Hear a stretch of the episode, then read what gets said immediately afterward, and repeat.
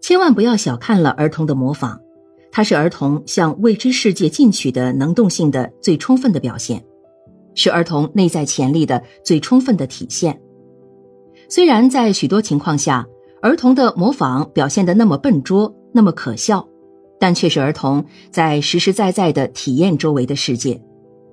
当爱迪生把鸡蛋放在身体里孵小鸡的时候，实际上已经孕育着人工孵鸡的可能性。尽管当时的爱迪生只有五岁，模仿已经带有儿童最初的创造意识和社会责任感。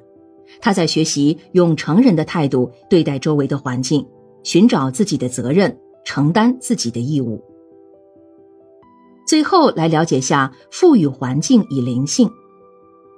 泛灵性是儿童期幼儿心理活动的一种特征，比如他们看到一个布娃娃，就会一直给他讲话；看到一只塑料玩具老虎，一个小男孩就天天抱着他睡觉，而且跟他讲道理，叫他以后不要去吃小动物，专门吃大灰狼。甚至对于具体物体，孩子也赋予灵性。他被椅子一条腿绊了一跤，大哭起来。一定要妈妈用棍子打一下这把椅子。赋予环境以灵性是幼儿期心理活动的一个基本特点。习惯的解释是，幼儿以自我为中心，他们只能用自己的体验来感知周围世界，自己有生命，周围也有生命；自己有疼痛感，任何东西也有疼痛感。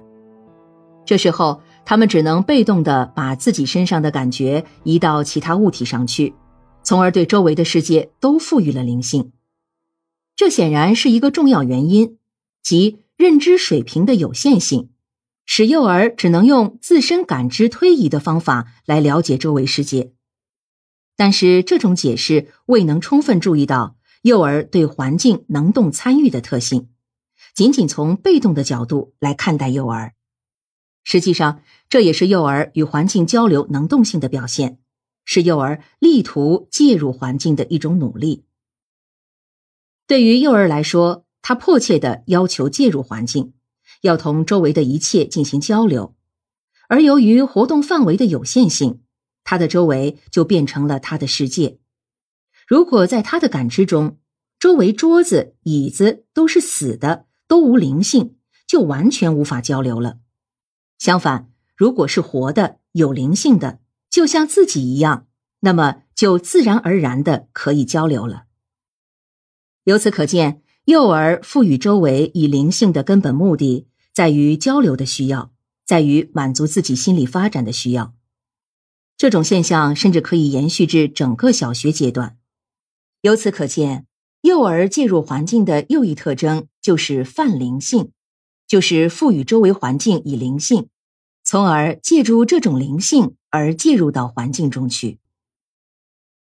了解了幼儿以过程体验为主的特征，就能了解幼儿为什么有许多违背常理的行为方式。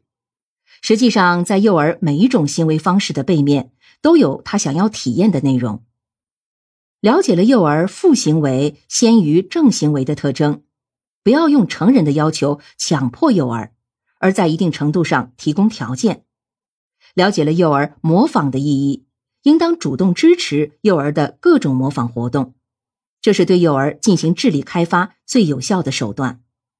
而当看到幼儿与布娃娃谈心时，不要去简单的打扰他、阻止他，却去参与这种谈心，教幼儿怎样进行谈心。幼儿的想象力、联想力。语言能力、思维能力很可能就在这种交谈中发展起来了。幼儿有自己的逻辑，有自己的世界，成人只有进入这个世界，才能和幼儿沟通。你听得见的管理学，尽在玄宇文化。